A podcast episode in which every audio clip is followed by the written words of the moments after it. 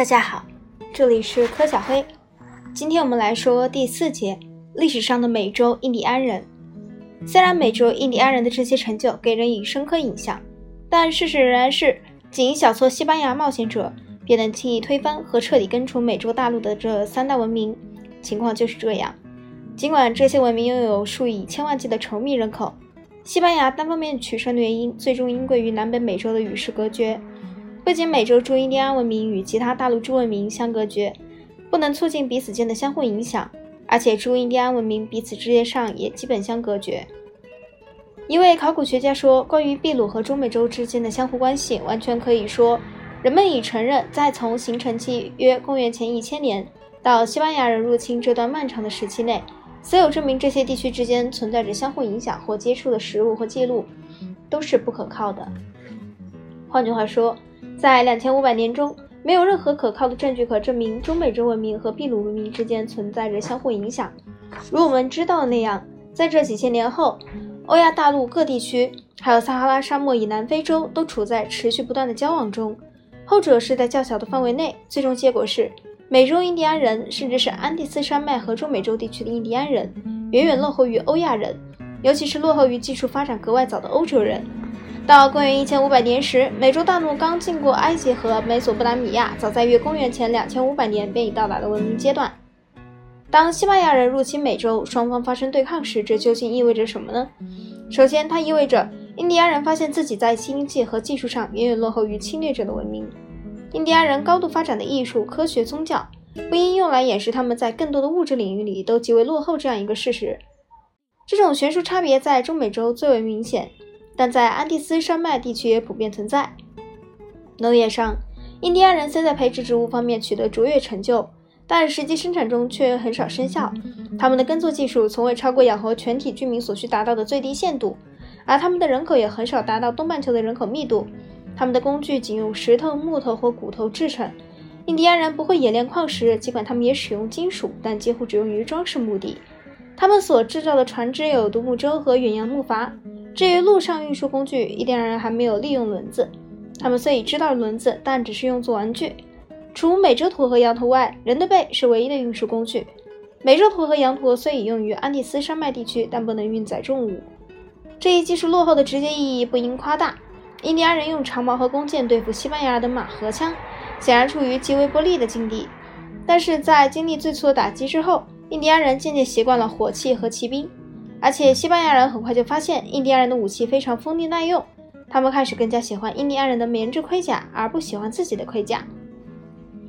一位征服者叙述道：“阿兹特克人有两座军火库，里面装满了各种武器，许多武器都是以黄金和宝石。这些武器包括不同规格的盾牌、军刀、一种大砍刀。这种大刀需用双手挥动，刀刃用碎石磨制而成，极其锋利。”比我们西班牙人的剑更适合砍杀，长矛也比我们的长，全长六英尺，一端中有尖头，也是用几种锋利的碎石制成的。这种长矛非常锋利坚硬，能刺穿最坚固的盾牌，剑杀起来像剃刀一样便利。墨西哥人甚至用这些石头刮脸。另外还有极好的弓箭、单头和双头长枪，专用于弹射的皮条，以及为他们特制的原石投石器和一种大盾牌。这种盾牌结构非常精巧。不用时可以卷起来，只是在战场上才展开，能从头到脚将整个身体遮盖住。这番言论表明，技术上的悬殊差别不是促使西班牙人获胜唯一因素，还有一个因素是印第安各民族之间缺乏团结。在墨西哥和秘鲁，西班牙人能利用对库斯科和特洛奇奇蒂特兰的暴虐统治不满的被征服的部落。过于严格的控制和过分的依赖也削弱印第安人头脑里被灌输绝对执行命令思想，并对此习以为常。当首领被推翻时，他们不能自己组织起来进行抵抗。一旦国王蒙提祖马和阿塔瓦尔帕落入西班牙人手中，阿兹特克帝国和印加帝国就群龙无首，丧失抵抗力。月亮金字塔，月亮金字塔位于特奥提耶瓦坎的中央大道及死亡大道南端。这种被动性因宗教的意志而进一步加剧。当地人认为，墨西哥的科尔特斯和秘鲁的皮萨罗都是回来应验古老预言的神。库斯科的阿塔瓦尔帕和托勒奇蒂特南的蒙蒂祖玛之所以会发生动摇，以致自取灭亡，原因就在于此。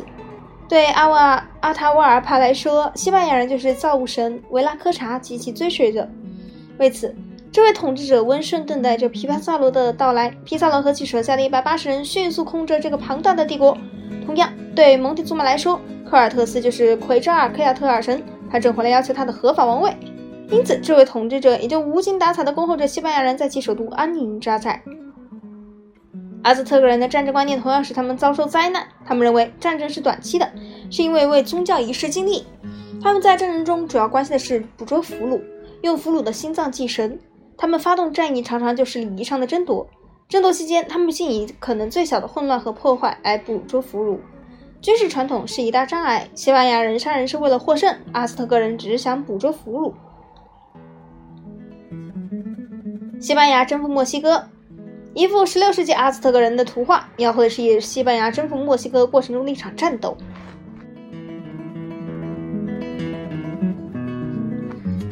如果说美洲印第安人缺乏击退欧洲人的技术和内驱力，那么更严重的是，他们缺乏抵御欧洲人所带来的种种疾病的免疫力。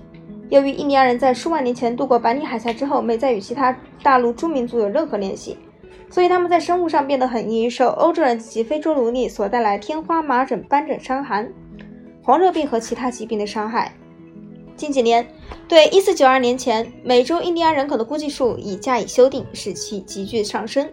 现在认为，居住在南北美洲的人口总数达4300万至7200万。如所预料，绝大部分人都居住在中美洲的三大文明区内。不论居住在哪里，所有印第安人在首次与欧洲人接触时都以骇人的速度死亡。这就是为什么新到达的移民常常发现被遗弃的田地和无人居住的村庄的原因。他们只需将这些田地和村庄接管过来就行。据估计，1492年墨西哥的人口有2500万，到1608年时已缩减到100万左右。其他地区的人口数也同样猛跌。一五零八年，伊斯帕尼奥拉岛及今日的海地和多米尼加共和国有六万美洲印第安人。一五五四年时为三万，至一五七零年时仅剩五百人。一五八六年来自秘鲁的以下这份报告清楚地表明这份浩劫的规模和所带来的恐怖。流感不像刚到那样寒光闪闪，但印第安人都躲不开它。破伤风和斑疹伤寒比一千只目露凶光、口吐白沫的灵体更能夺人性命。天花比所有的枪炮消灭更多的印第安人。四下流行的鼠疫正在使这些地区荒芜，受受鼠疫感染的人都倒地身亡。鼠疫吞噬人的身躯，吞噬噬灭灭视人的眼睛，封住人的喉管，一切都散发出腐臭的气味。后来，当大批移民开始从欧洲移居美洲时，印第安人陷于绝境，被征服了。最早到来的是商人，他们几乎未遇到任何竞争和抵抗，便深入南北美洲各地。因为南北美洲不像非洲，没有与之抗衡的土著商人阶层。其次是移民，他们被宜人的气候和肥沃的土地所吸引，源源不断来到这里，淹没了不幸的印第安人。印第安人在绝望中偶然拿起武器时，由于他们缺乏团结和基本的人力物力资源，因此注定要失败。格兰德和以北地区的情况尤其如此，那里印第安人一开始时就十分稀少，因而幸存下来的寥寥无几。他们被赶进印第安人居留地，在阿兹特克人和印加人、玛雅人所在地区，人口较为稠密。很多人在经历欧洲移民潮后幸存下来，他们对欧洲人和非洲人带来的种种疾病产生了免疫力。这些幸存者渐渐地又东山再起。今天，在玻利维亚和危地马拉等国。印第安人占人口的大多数。一九九零年，美国人口统计局统计局公布的美国印第安人总数是一百九十万，其中人数最多的是切罗基人，三十万八千一百三十二人；其次是纳瓦霍人，二十一万九千一百三十八人；西佩瓦人，十万三千八百二十六人；和苏人，十万三千两百五十五人。很明显，美洲的力量对比完全不同于非洲的力量对比。地理环境较少人口，发展水平较低，经济、政治、社会组织，所有这些都对印第安人不利，使欧洲人能占领南北美洲。这时，在非洲，欧洲人仅在沿海地区占有几个不稳定的小立足点。虽然美洲印第安人不能有效抵抗欧洲入侵者，但事实依然是他们对人类的发展做出了突出贡献。这些贡献中最重要的是，他们培育乳精已成为全世界日常饮食支柱的多种食物植物。最著名的是玉米、马铃薯、大豆，蛋白质的主要来源就是大豆、南瓜、西红柿和巧克力。总之，南美美洲培育出来的植物与整个东半球一样多，就是一个真正和非凡的成就。今天，美国百分之五十以上的农产品都源于原先由印第安人培育的植物。由于美国是向世界市场提供食品的主要出口商，因此可以说，如果没有美洲印第安先驱者，今日世界的总人口数实际上会低一些。最后，应该指出，正在进行的考古调查研究使我们不必须不断修正对美洲印第安人文化的认识。例如，最近的发掘表明，除玛雅文化、阿兹特克文化和印加文化外，在南美洲亚马逊林丛林区可能还存在着第四种文化。这一发现颇让人感兴趣。